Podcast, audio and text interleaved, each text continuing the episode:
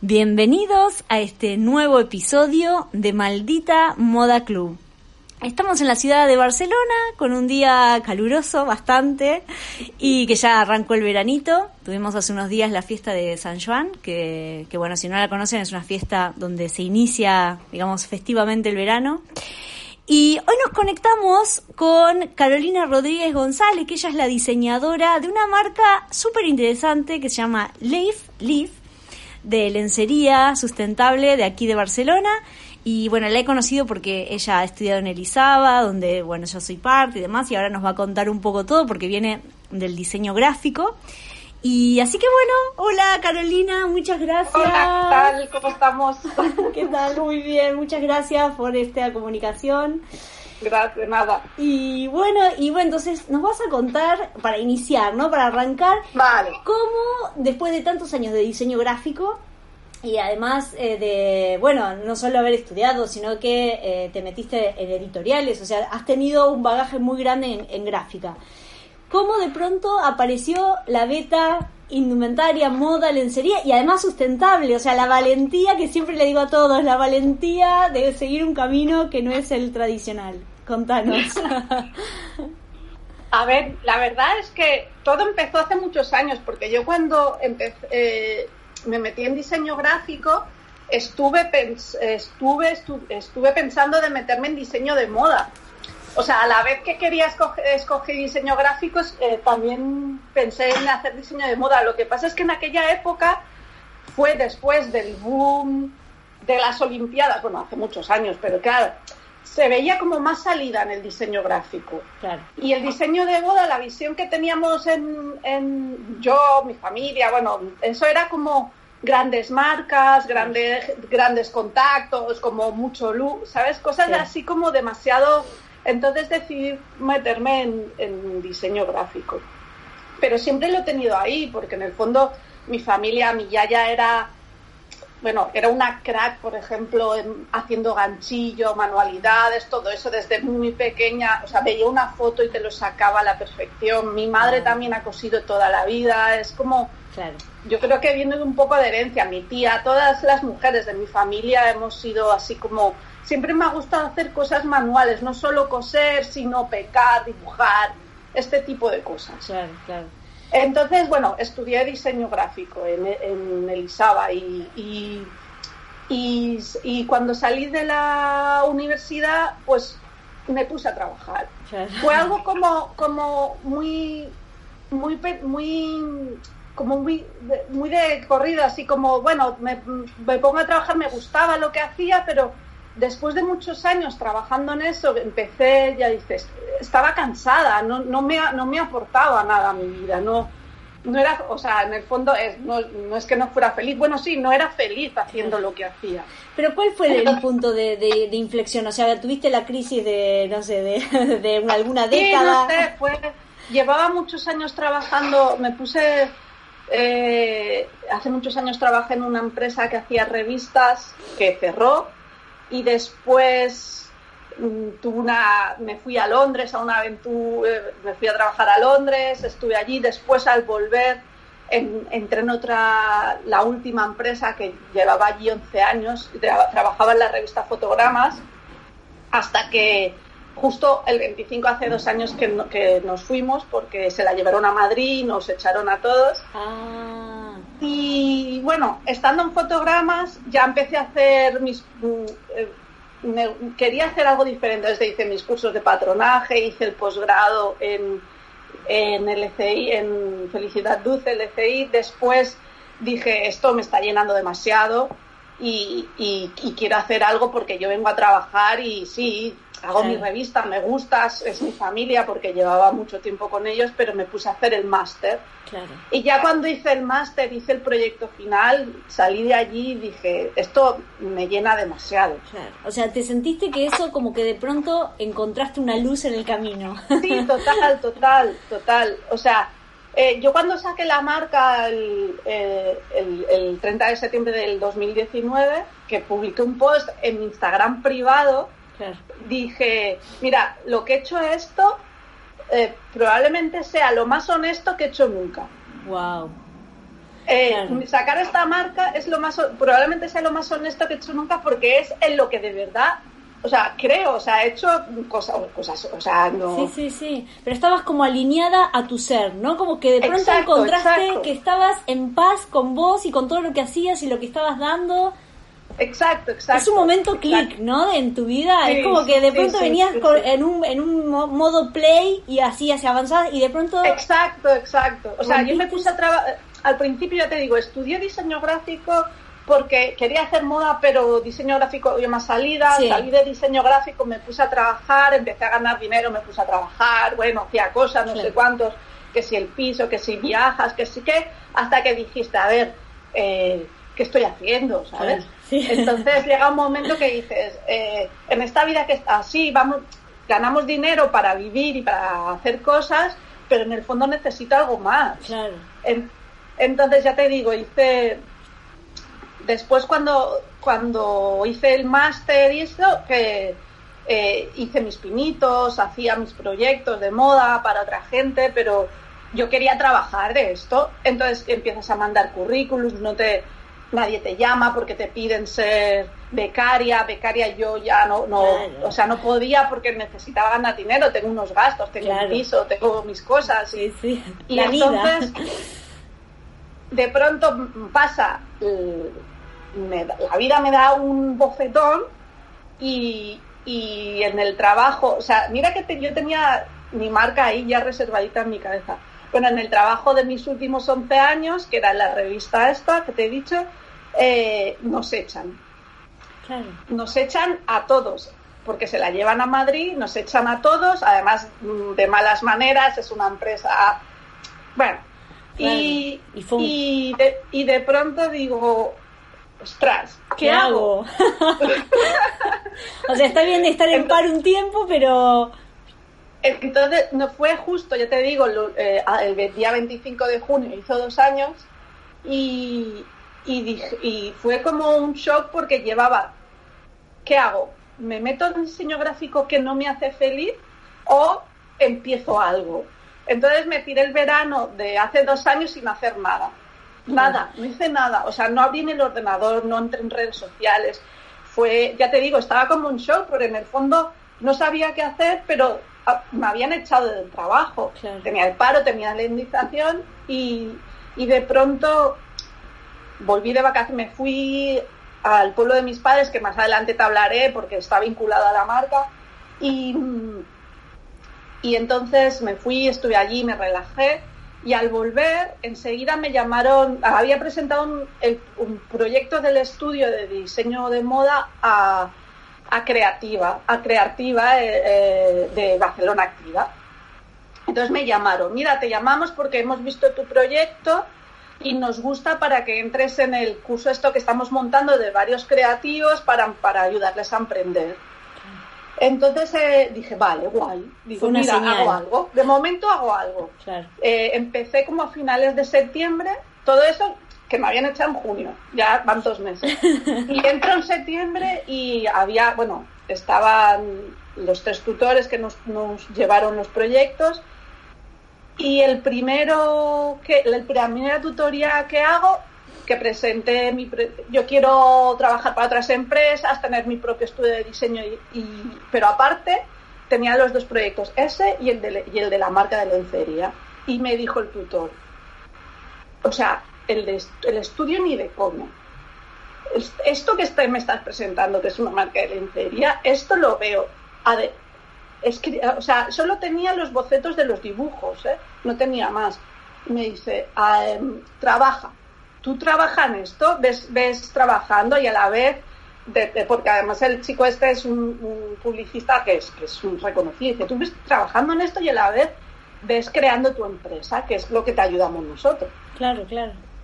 Y eso era septiembre, bueno, y en eh, todo eso fui, fue septiembre, octubre, noviembre, diciembre, acabamos en enero, fui creando la empresa a la vez que creando mis diseños y a finales de enero ya tenía la empresa y la marca y todo. Porque fue como ya tenía los tejidos, lo tenía los, me había ido a, o sea, ya había, ya hacía años que había ido algunas cuantas veces al Premier Vision de París a buscar proveedores. A interfilie, bueno, un montón de cosas. Claro, y, ahí ya registraste el nombre, o sea, el nombre lo registraste y dijiste, bueno, esto ya es, es de verdad, ya, ya empieza a ser. Esto ya es verdad. Lo registré el nombre.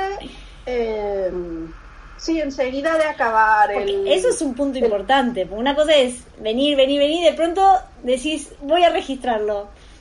Es una de las primeras cosas que hice porque ya empecé también, si a finales de enero acabe el curso este, ya quería empezar a, comprar materiales, ya tenía que ser autónoma.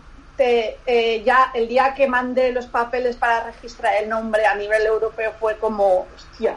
Es verdad esto. Además, como yo soy diseñadora gráfica, el nombre, el logo y todo eso, pues me lo fui yo haciendo poco a poco. Es como Ahora, ¿y cómo eh, te fuiste preparando en ese curso de, para ser emprendedora? Porque claro, vos venías siempre en relación de dependencia, dependiendo de, digamos, de una estructura que te daban un encargo, pero de pronto fuiste vos la que generó. ¿Cómo fue esa, ese cambio de paradigma en tu vida también? Bueno, eso significa estar eh, perdón la palabra, acojonada todo el rato.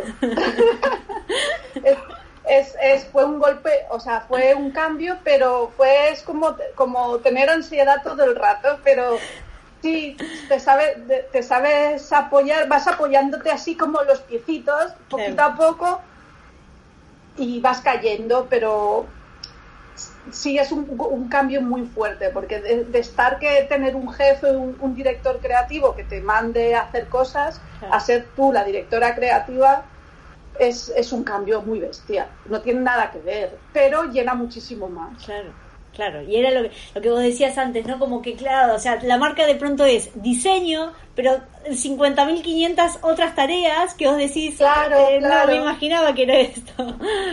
Claro, los, el, al principio cuando, cuando hice la, cuando entré en Barcelona Activa, que me ayudaron a crear la empresa, yo tenía mis, mis, mis ilustraciones, mis bocetos, mis cosas. Hablaba con, con Nuria. Nuria Antolí es la chica que hace las que me ha hecho las ilustraciones de las hojas de la marca, ah, que la conocí en el máster en nieve Ah, mira.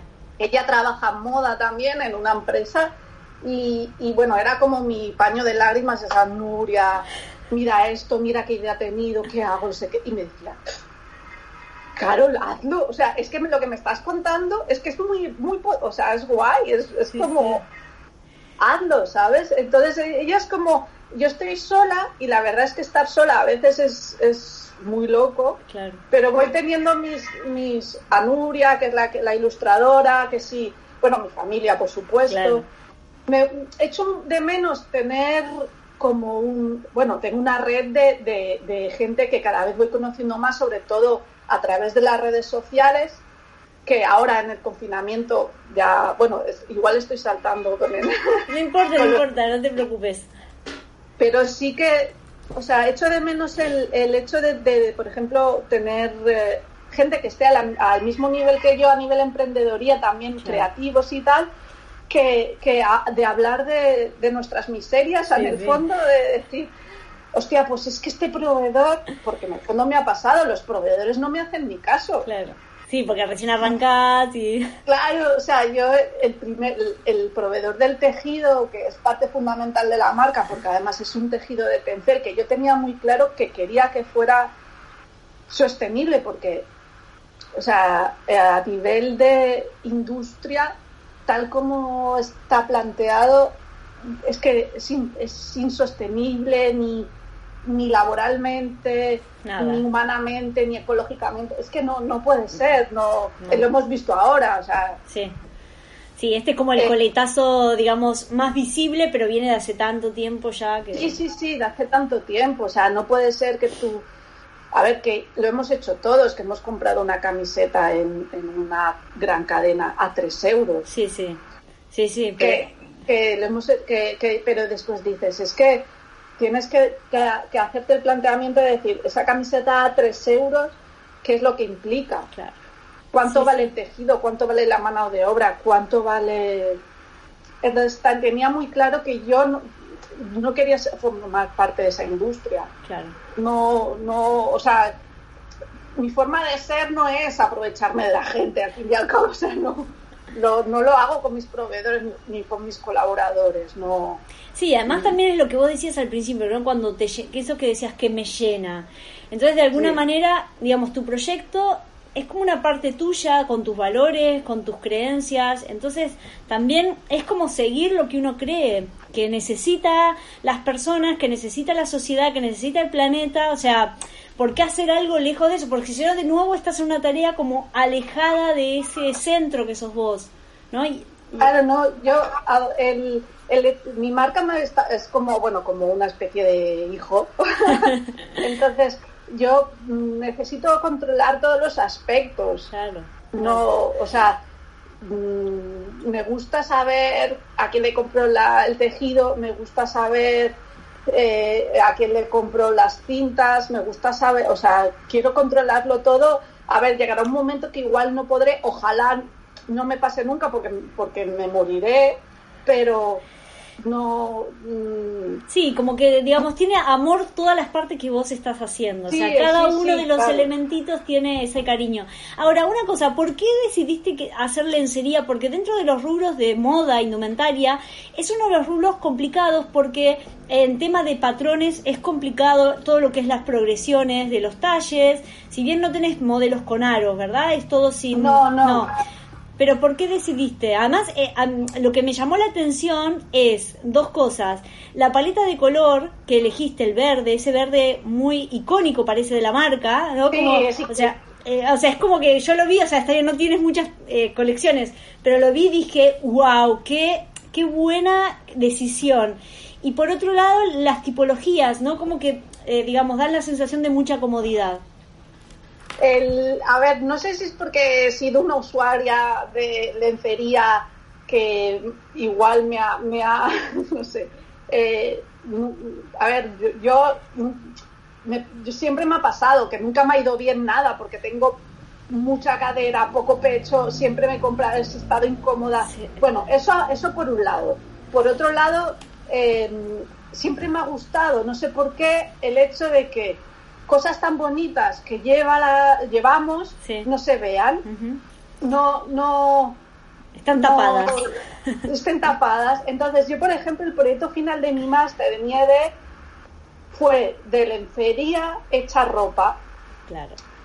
Yo hice vestidos con tejido de, licra, de, con corsés, o sea, cosas así, muy basado en los años 50 mm. y además era como si fuera ropa interior eh, sacada a la calle, que es algo que me gusta tanto los diseños tipo años 50 que dices, es que es una maravilla, es que son cosas tan bonitas y que y, no se ven, bueno, están las grandes diseñadoras de corsés, pero bueno, yo eso no lo quiero porque lo que quiero es, también me, algo que me, marcó mucho estudiando historia de, de diseño de moda es el hecho de que eh, durante muchos años las mujeres hemos estado mm, esclavizadas por la ropa interior.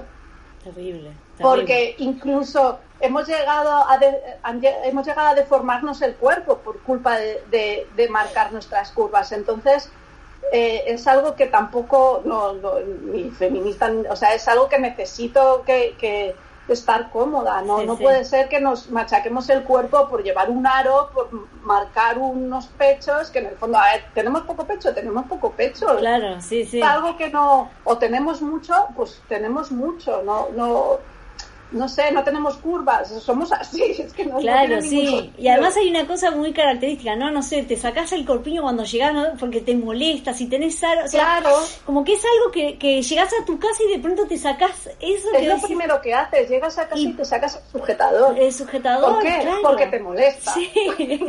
y además hay cosas que no están pensadas, que lo que vos decís, o sea, y creo que también tiene que ver con esto del pensamiento de diseño, que vos lo tenés incorporado, es decir, desde toda tu vida de diseñadora que tiene que ver con, con detectar estas problemáticas, no solo porque las usamos nosotros, sino por, en otro. Entonces generas una marca que justamente responda a esas necesidades. O sea, porque hoy la industria de moda sigue generando productos que ni siquiera responden a las necesidades de nosotras. O sea, no nos entienden. ¿Entendés? Y así es como en toda la sociedad. Entonces creo que es algo que eh, cuando, cuando hablamos que el design thinking se mete en la moda o el diseño se mete en la moda, es para transformarlo y muchas marcas todavía no lo visualizan de esa manera. Yo creo porque hay muchas marcas que todavía se siguen guiando mucho por las tendencias. Tendencias que crean agencias de tendencias que igual son todo tíos. o yo qué sé, o no sé, a mí me hace mucha gracia porque yo he trabajado, he trabajado con grupos de mujeres muy, muy variados, ¿no?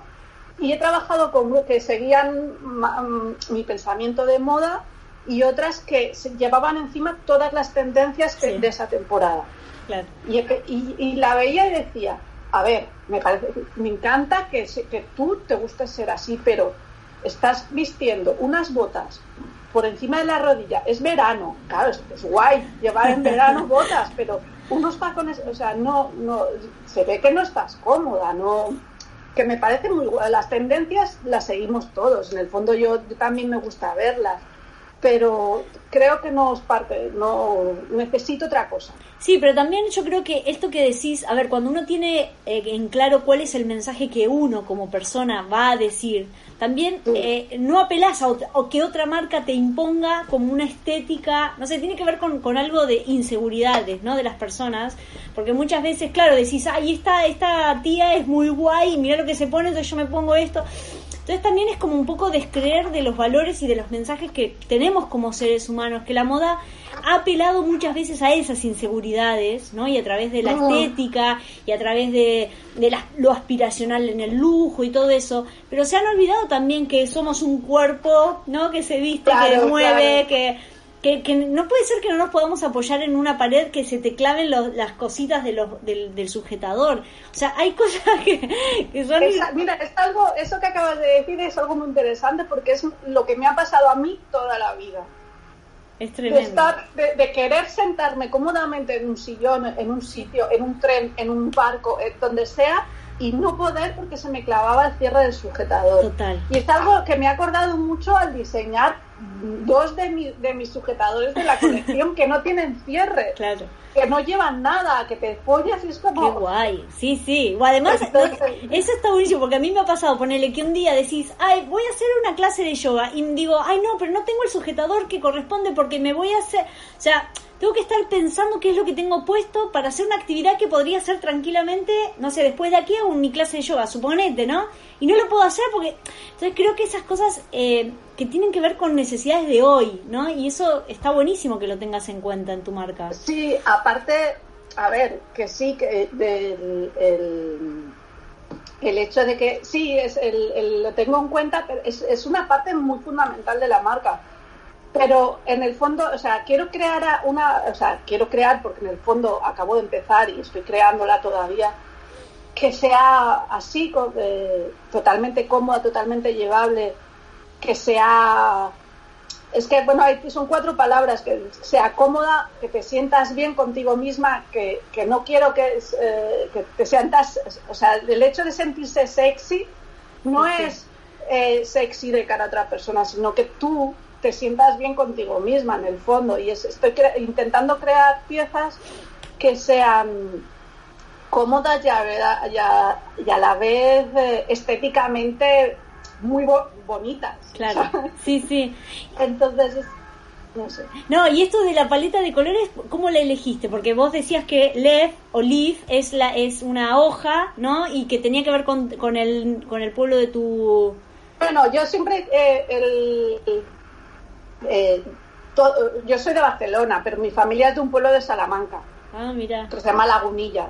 Y, y allí es donde he pasado todo, o sea, cuando no estudiaba, mis padres me mandaban allí. Eh, eh, bueno, yo he viajado, he viajado bastante, pero siempre que he, podido he ido allí. Entonces, allí hay una hoja muy, bueno, hay, hay muchos colores, es muy verde todo, es un, es un eh, es un paisaje alucinante. Eh, y, lo que siempre me ha marcado y siempre me ha fascinado es la hoja de lecho. Ah, mira.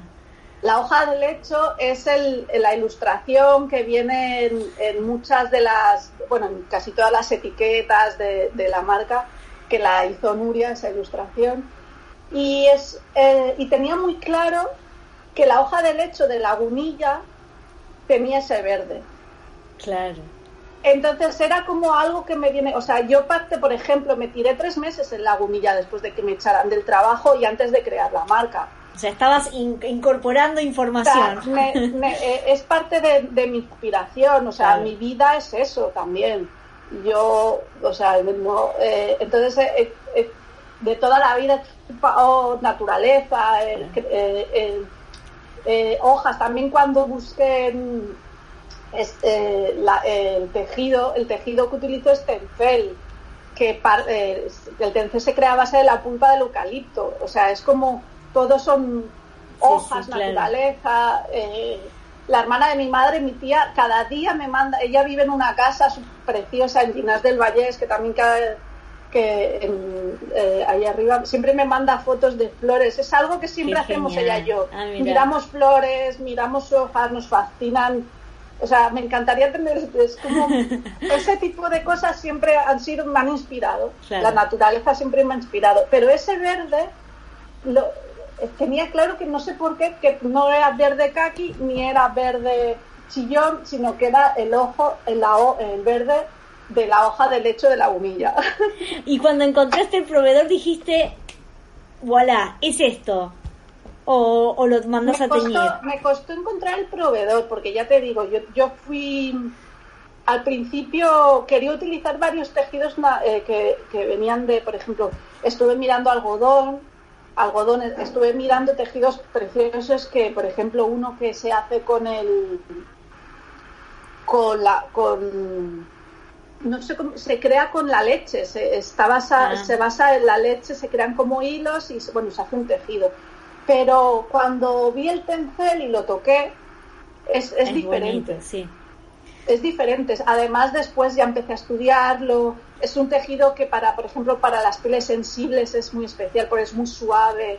Es, eh, eh, creo que para la ropa interior es, es especial. Claro. Es un tejido, pero es un tejido que, que siempre mantendré, pero no es el único con el que quiero trabajar. Claro, por ahora todo lo que has utilizado ha sido el tencel con lycra, ¿no? O con sí, sí, sí, o sea, porque tiene una mezcla para que hay muchos tipos de tencel, porque para ropa exterior, para plana también se hace. Claro. Pero para la ropa interior un, un, poquito de lycra sí que se necesita, sobre todo porque si no no sería cómodo. Claro, sí, sí, total. Y vos haces los patrones, ¿cómo es todo el proceso de porque es tu primera colección la que has lanzado, o sea, sí, primera colección. y eh, aparte, la puesta inicial es muy bonita. Lo he diseñado, lo he diseñado he creado todo el imaginario, sí. Eh, lo llevo todo, pero con los patrones trabajo con Trini, que es una patronista que es profesional del, patrón, porque a ver, yo eh, eh, cuando hice el máster sí que, o sea, sí que tengo muy claro lo que es la estética, lo que es el diseño y todo eso, pero para hacer un patrón se ha de hacer muy bien. Sí. Y, sobre todo con los patrones de ropa interior. Es, algo que es. Y entonces trabajo con Trini, con una chica que ella me hace todos los patrones. Ella, yo le llevo todas mis historias, todo lo que yo dibujo, todo lo que yo le explico y todo. Ella lo coge todo y hace, y hace el patrón. Y luego haces, eh, digamos, la producción también la haces, digamos, cercanías de Barcelona. Sí, sí, la hago en Mataró. Ah, Mataró, claro. Perfecto. Eh, yo hago las, eh, bueno, yo le llevo el prototipo, le llevo, quiero estas, que lo, le llevo todo y ellos me hacen, son producciones muy pequeñas. Es que en, eh, para ropa interior tampoco es muy fácil encontrar este tipo de, talleres que te puedan... Sí, sí, o lo tienes propio, claro que te inviertes en, tener un taller, una, mm, tú coses, tienes una persona o eso, o, encuentras este tipo de, de proveedores que, además me la verdad es que es uno de los, de los pocos proveedores contactos que me han tratado genial desde el primer minuto. Y yo creo que también han, entendido mi locura de, de, marca, porque en el fondo es como un poco locura, pero el, el proveedor del el tallercito que, que tengo y el, y el proveedor de, de las gomas también, que están en Arenys. Y también el primer día que fui a mirar, es que yo quiero esto, yo quiero... también me entendieron enseguida y me ayudaron un montón. Claro, es que hay, también yo creo que esto de que vos decís, ¿no? Eh, el cambio de paradigma de grandes, grandes marcas y de... O sea, y hace muchos años los emprendedores vienen de a poquito desarrollando, creo que tienen una fuerza increíble, pero se los trata mal, o sea, no les venden tejidos, no le hacen producciones.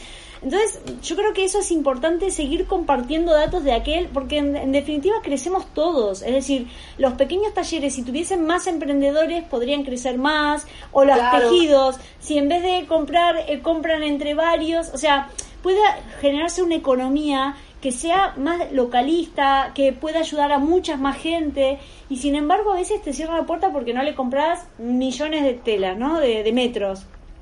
Claro, es que los proveedores también han estado muy acostumbrados a que venga uno de, la, de grande y le compra igual, no sé, es que no sé, porque los, los niveles de compras que les deben hacer deben ser bestiales. Sí, sí. Pero, pero sí que creo, además el otro día que fui, estoy preparando lo nuevo que, que sacaré ahora en septiembre, si todo va bien, septiembre, octubre, eh, porque otra cosa que también no quiero seguir y que no me parece sostenible es seguir em, los calendarios. No, no, ¿para qué queremos calendarios? Basta, muy bien, Carolina. Me, me, refiero a seguir los calendarios de la moda. Sí, sí, no, no. No, no, tiene sentido. Mi producto no tiene eh, sesiones, que me sale en inglés. Temporadas, sí, sí. Temporadas, es como no, no tiene temporadas, o sea, ni aunque tuviera temporadas, ni aunque hiciera, vale que una de las cosas que me gustaría hacer es baño, me encantaría hacer baño. Sí, sí. Y, pero sé que mi, mi, baño va, o sea, yo voy a crear el baño, pero la gente lo compra cuando le da la gana. Si es que no, y voy a hacer un bañador, un bañador o sea, no, no creo que mi, mi producto haya de tener temporadas. Y además no creo que sea sostenible una industria textil con temporadas, porque ¿qué haces con millones de piezas que el Mira, hoy, em- empiezan las rebajas. Claro, no, ¿Qué no. Haces con millones de piezas que hoy no se han vendido? ¿Se tiran a la basura? No, lo peor es que se queman. Se queman. Entonces generan. Bueno, han en algunos países han prohibido la quema de. Pero es una locura. O sea, tanto. Estás quemando eh, algodón, el lino, lana, o sea, cosas que la naturaleza te lo dio con mucho amor y estás quemándolo porque te estás cagando arriba de un pino de toda esa naturaleza que tomaste con, con, con tanto tupé y, y, lo estás quemando. Yo creo que eh, todo esto se tiene, o sea, estamos en un punto de inflexión donde hay un montón de, de cosas que ni siquiera tienen sentido, ni siquiera tienen una razón de ser. Se han impuesto por las grandes marcas y esto de, el, el, fast fashion que sacaba en vez de antes eran cuatro, después empezaron a seis, ocho, cada dos semanas hay productos nuevos.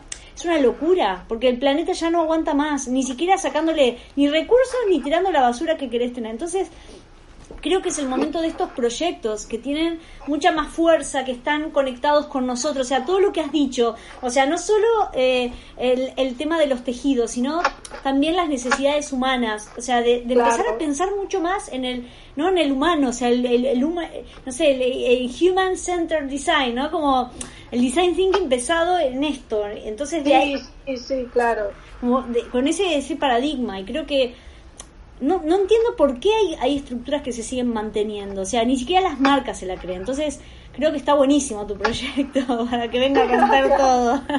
bueno, es como, la verdad es que es un es, en el fondo es el no es por esto, es, eh, no es porque haya, haya mi, la, mi cabeza de pronto haya explotado y haya salido un sujetador. Yo creo que es, es parte de, de mi, del pensamiento, de una forma de ser o de un, no sé, de un de algo que, que se tiene en la cabeza y se cree y se puede llegar a crear, pero bueno, hay mucha gente que también piensa así, lo que pasa es que no, no tienen no tienen donde igual ahora cada vez más marcas estamos haciendo este tipo de cosas porque el otro día que estuve escuchando los podcasts y tal, que escuché los que tú me Paulén, escuché a la chica de colmillo, bueno, todos, todos tenemos estos pensamientos. También con Olén me hizo mucha gracia cuando hablaba de los proveedores que no le hacían caso o que no le querían vender. digo, joder, es que a mí me pasa igual. o sea. O sea, tú no sabes las peleas que he tenido porque un proveedor le haya comprado solo 100 metros en vez de, de mí. O sea, Sí, sí, sí, entiendo, sí, sí, sí. No, y, además ponerle lo que decía Colmillo, esto que, que se juntaba con Adrián, que es otro de los que está en el podcast, Adrián Machado, y hacían como eh, grupos de contención de emprendedores. O sea, eso también es importante, esto de de cuando uno emprende con tantas cosas como en contra, porque vas en contra del sistema tradicional de moda, en contra de la cantidad que vas a comprar. Entonces la idea de, de armar red de redes es justamente esto, unirnos todos para hacer un cambio realmente de todo este sistema. Entonces creo que vamos por buen camino y creo que... Sí, yo creo que sí. Además el otro día ya te, cuando que como estoy saltando igual de tema en tema a veces me pasa es no no pasa nada. somos así. Eh, estaba que subía al taller a, hacer los para llevar los prototipos para las cosas nuevas es, un chico el que lleva el taller pues son todas son, todas mujeres porque es otra cosa. Me gusta estar en contacto con mujeres porque también no sé si porque me pueden llegar a entender más o menos pero bueno él es un chico y me ha llegado y me ha entendido perfectamente mis, mis locuras. Y estábamos hablando y decía y él decía yo creo no sé por qué creo que la gente se ha dado cuenta que no puede ser que, queramos abarcar esos, niveles de, de, fabricación. ya estamos creando desde, desde un punto más pequeñito y estamos, estamos saliendo de ahí. No sé, estamos como, no, sé por qué nos da la impresión que nos hemos dado cuenta que cada vez hay más gente que, que nos estamos concienciando de que no puede ser que te compres una camiseta de 3 euros mm, cada tres días, que además son, vale que vale 3 euros, pero igual te duran dos semanas porque se sí, a hacer agujeros.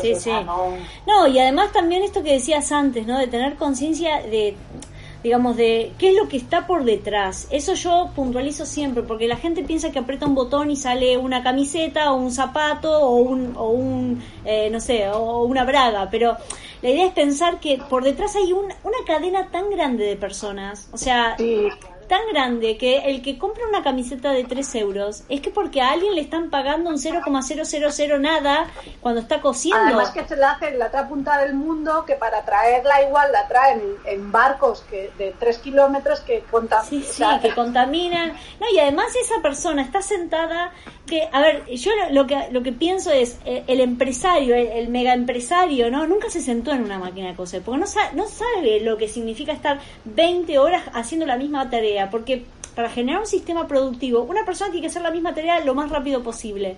Entonces, ¿sabes lo que es estar es como la, la, película de Charles Chaplin, ¿no? Que está ahí como, y, se empieza a dormir y se empieza a quedar. E, en, en costura es lo mismo, porque es un, un sistema muy monótono. Entonces, no puede ser que una persona no puede, no puede coser más de 8 horas, 7 horas, 8 horas. Entonces, se les bueno, un trabajo digno. Exacto, trabajo digno. una jornada laboral. Entonces, si, si sale más, claro, si al minuto de esa costura sale más, córenlo más. O sea, empecemos a trasladar todos los costos a donde realmente debería ser. Y en vez de comprarte 10 camisetas, te vas a comprar una al año y listo, y vas a estar feliz porque y además le vas a dar trabajo digno a muchas personas. Creo que eso, lo que decís vos, es importante, que se haya dado cuenta este hombre también, ¿no? De, del taller.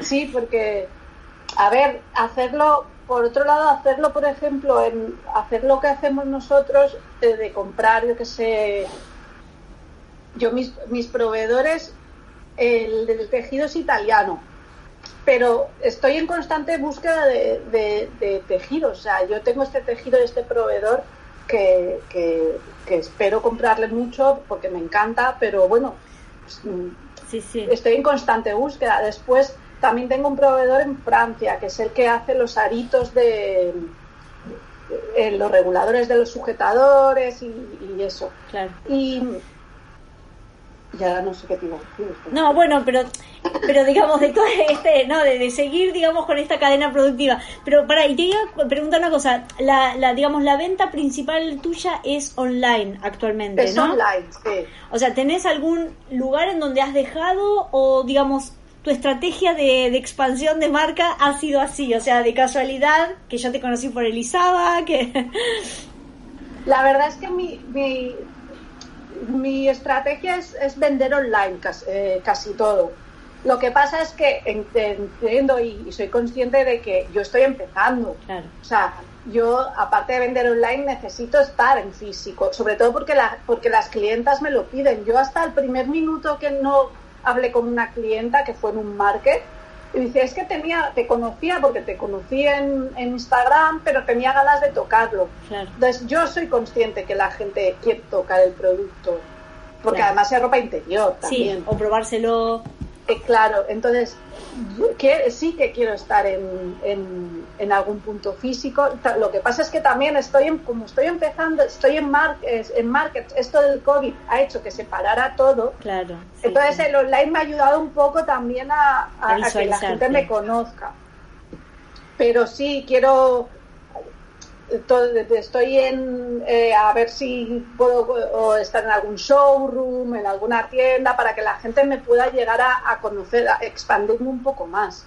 Claro. No voy a abrir una tienda física, No, claro. porque aparte no puedo no puedo económicamente no y tampoco creo que lo creo que sea una parte fundamental de mi marca pues, tener una tienda física Em, O por lo menos no ahora, o sea, es como también No ir, naturalmente no. subiendo de pasito a paso, ¿no?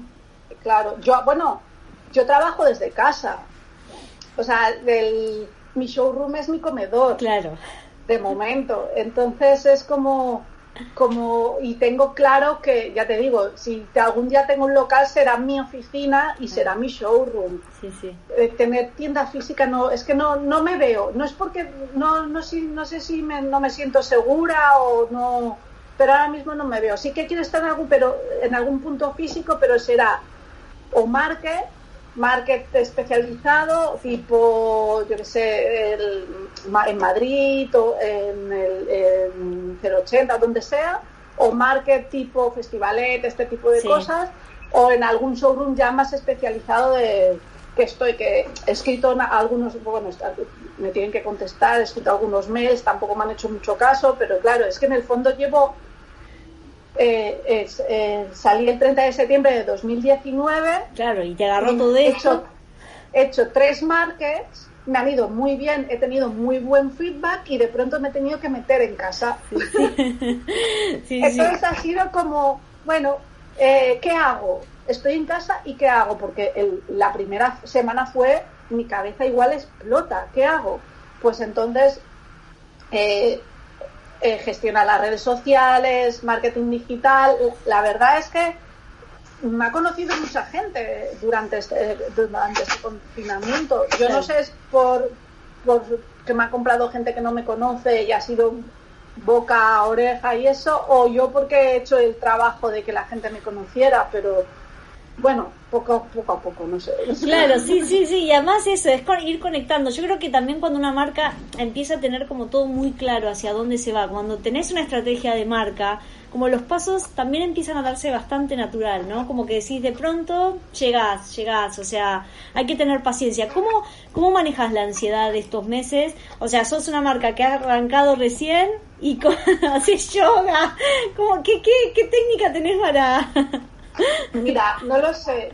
Yo siempre, siempre he pensado que, bueno, para sacar, me acuerdo hace un año, justo por estas fechas que estaba ya con los prototipos, a punto de entrar en taller, a punto de hacer el primer shooting, era feliz, feliz, no podía ser más feliz. Salió la marca y, y se lo decía una amiga, digo, igual es que toda, no me ha dejado, o sea, no he podido respirar desde que salió.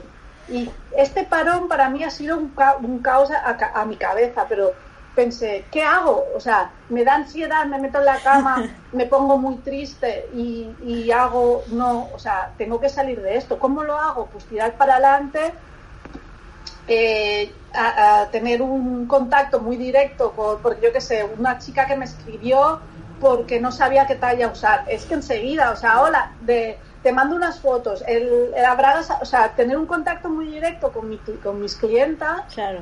eh, trabajar, eh, eh, trabajar mucho las redes sociales porque hoy por hoy es mm, como mejor te van a conocer Sí, sí. y, y respirar muy hondo, porque ha sido respirar muy hondo. Sí, sí.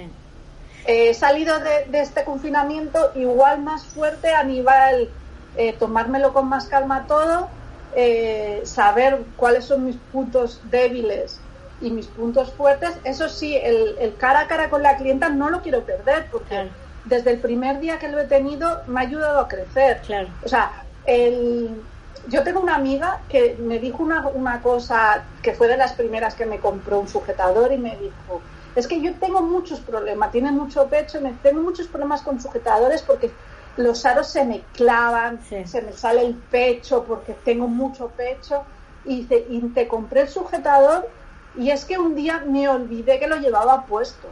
Ay, qué maravilla. Que te, o sea, ese tipo de cosas me ayudan a crecer. O sea, yo que sé, que me diga yo, ah, una clienta que me venga. El otro día vino una que me había comprado eh, en un market, el primero que hice. Ostras, es que el tejido es algo que me dijo, es que el tejido es algo que nunca he visto. Entonces, pues, yo no estaba segura de seguir con este tejido, pues igual sí que sigo con este tejido, ¿sabes? Sí que quiero meter, porque estoy, ya te digo, estoy descubriendo tejidos que están hechos con restos de, tejido y de ropa, que son cosas preciosas y que quiero meterlas, pero claro, también se necesita financiación, que eso es otro tema. claro, o sea, hasta ahora estás reinvirtiendo todo, o sea, reinvertir, reinvertir. Todo, todo, todo, todo. Y pero estás la... Yo, claro yo trabajo a la vez que la marca. Ahora mismo estoy, eh, bueno, ahora mismo estoy en un ERTE, pero yo tengo otro otro trabajo. Claro, vas haciendo gráfico o no. porque ahora mismo no me, la marca no me da para, para vivir. Claro. Eh, y, tristemente es una realidad en muchos emprendedores. Sí, sí. Es, es lo que hay. No, no, no, es, no ¿por qué? Porque todo lo que gano lo reinvierto. Lo reinvierto. Ahora lo estoy reinvirtiendo en sacar tres cosas nuevas que saldrán. En, que estoy pensando en que todo lo que gane lo reinvertiré el año que viene en sacar un par de colores nuevos. Sí, sí, esto que decías, las fotos que hace Silvia, ¿no? Como... Claro, exacto, las fotos que hace Silvia, que además es, es como parte fundamental de la marca. Claro, también es eso, es puntualizar, decir, bueno, ¿dónde invierto, no? En estas cosas que son también importantes y por ahí y por ahí decir bueno no le no le no le pones plata no a, a, Google, AdWords o, no directamente con las redes te vas no. No no no sí que, sí que tengo mm, el, en Barcelona Activas mm, a veces nos decían poner no poner depende de vosotros. Claro. sí que pongo no mucho sí, sí. un poquito. Un poquito claro para que se mueva. pero para sobre todo porque para que la gente me conozca Claro, sí. O sea, ya no es porque me compren, sino porque me conozcan, de decir, ah, pues. Sí, sí, sí. Sí, pero además de, de, de, poco a poco vas, ¿no? Te vas metiendo y se va. Yo creo que también eh, no hay, es un nicho de mercado que no hay muchos productos como el tuyo. O sea, no hay marcas de lencería que sean sostenibles, que además tengan Tencel, de todo lo que vos estás proponiendo. No, no hay muchas marcas hay, que lo hay, hay varias, hay varias. lo que pasa es que hay, hay Mm, gente que está haciendo no lo mismo, algo parecido, que está utilizando, por ejemplo, algodón orgánico. Claro, sí, sí. Eh, que yo me encanta el algodón orgánico, pero, mm, eh, por ejemplo, a nivel, ya es un tema muy técnico, a nivel fabricación de algodón y el tencel, pues igual no prefiero el tencel, sobre todo porque el algodón igual se necesita muchísima más agua para fabricarlo, bueno, este tipo de cosas. Sí, sí. Que, pero también a la hora del tacto, ya no es por, el, por eso, sino por la hora del tacto, de la suavidad, de, o sea, prefiero este tejido. Claro. Sí, sí, sí.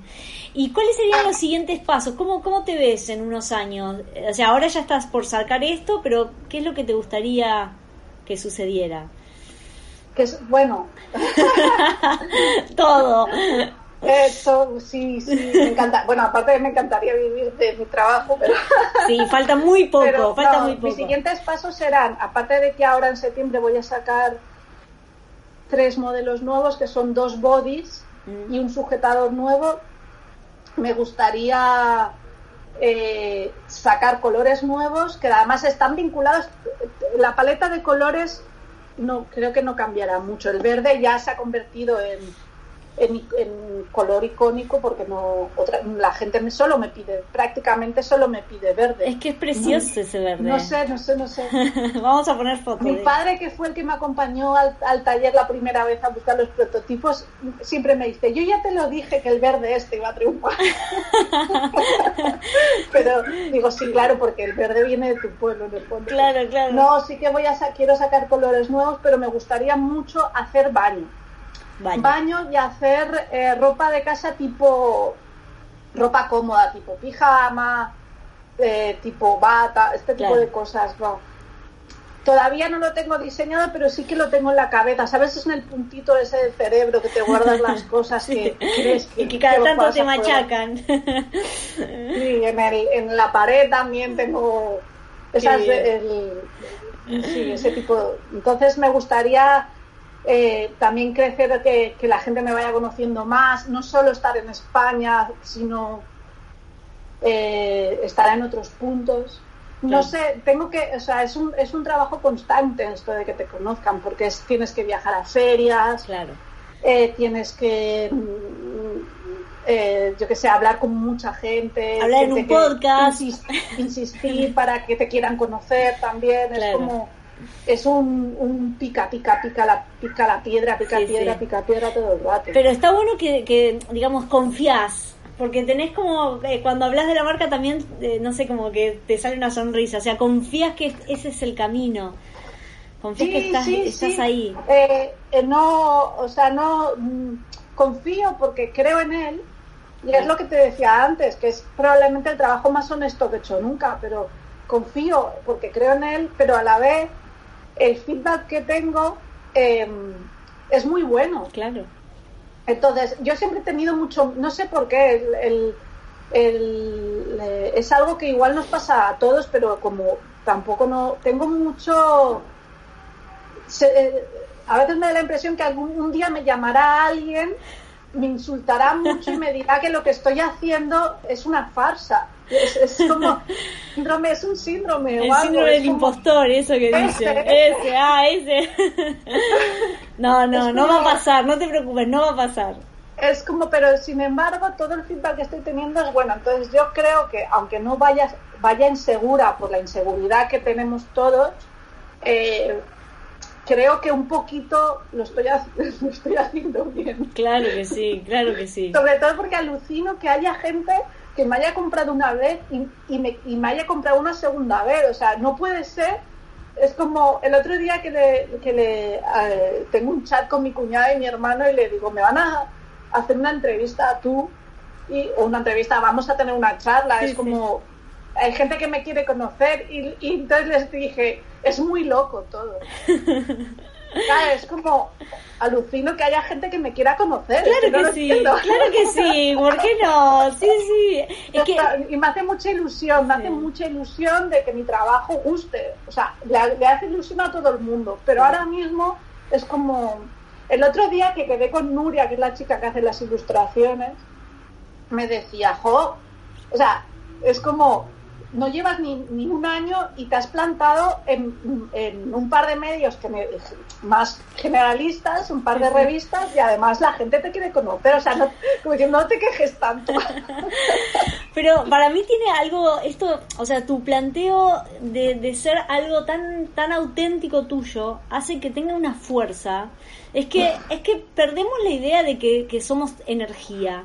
Y creo que eso también es importante, porque vos a través de tus productos transmitís muchas cosas, todo tu proyecto transmite cosas, vos aquí en esta, en esta charla transmitís mucho, entonces, ¿cómo no te van a querer conocer? ¿Cómo no van a querer seguir tu proyecto? Para mí, eso es importantísimo en cualquiera que emprende, que lo sienta desde adentro hacia afuera y se va a reflejar. es muy importante. Así que bueno, ya vamos, mira, eh, 53 minutos. Ostras, no estaba mal, yo pensé que no iba a durar ni 10 minutos hablando de. ¿Qué no, no. decir? bueno, muy bien, o sea, bueno, vamos a ir cerrando, Carolina, después vamos a dejar fotos en el link, eh, vamos a dejar la, la colección, eh, las redes tuyas para que vayan a, a conocerte y que vayan al showroom a comprarte ahí eh, unos, unas, bueno, de la colección, de la nueva colección.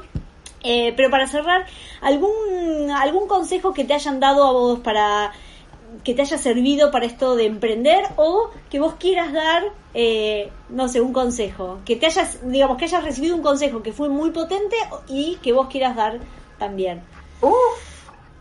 Para emprender, ¿no? Esto de... Ostras, eh, consejos es que me dieron muchos en Barcelona Activa cuando empecé, porque trabajé con tres personas que venían de la empresa y eran consejos totalmente potentísimos. Pero sobre todo el, el, el creer, el creer, el creer en, en, el proyecto que estás haciendo, que sobre todo lo creas. Si es un consejo que me dieron que yo doy, en plan, cree en ti mismo porque si no crees tú, ¿quién va a creer? Totalmente.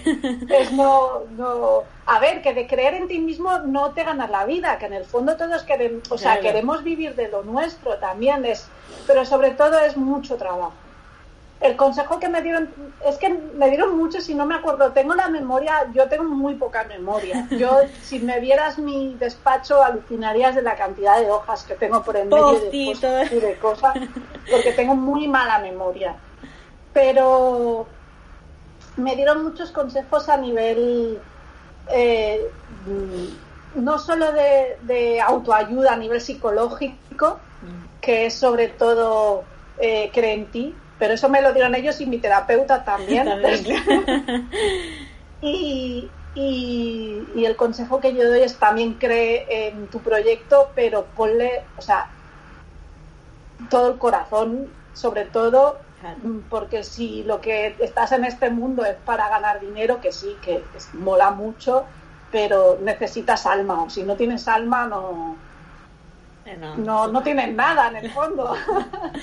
No, te genera este vacío que vos decías al principio, ¿no? Como que vos estabas bien, estabas trabajando, ganabas dinero, pero había algo que... Pero había algo que no te llena. No sé, yo estoy, la verdad es que el, el, ¿sabes esas cosas que a veces piensas, me falta algo? Yo ahora mismo creo que ese vacío ya lo he llenado. Lo que pasa es que tengo muchas horas por delante y, y mucho trabajo por detrás. Sí, sí, total. Es como... Sí, muchos, muchos años haciendo, haciendo, haciendo y... Sí, sí. Bueno, muchas gracias, Carolina. De nada. gracias por toda tu experiencia. Espero que interese algo, si no, pues que, me que digan también. Y ya estamos aquí, o sea que ya interesa. Así que, bueno, muchas gracias por tu aporte. Voy a cerrar el podcast y. Vale. Así que gracias, gracias por acompañarnos. Vale. Bueno, y muchas gracias a ustedes por estar allí y seguimos con más Maldita Moda Club, historias de emprender, de rockear a esta moda tradicional y bueno, y seguiremos con más. Muchas gracias, hasta luego.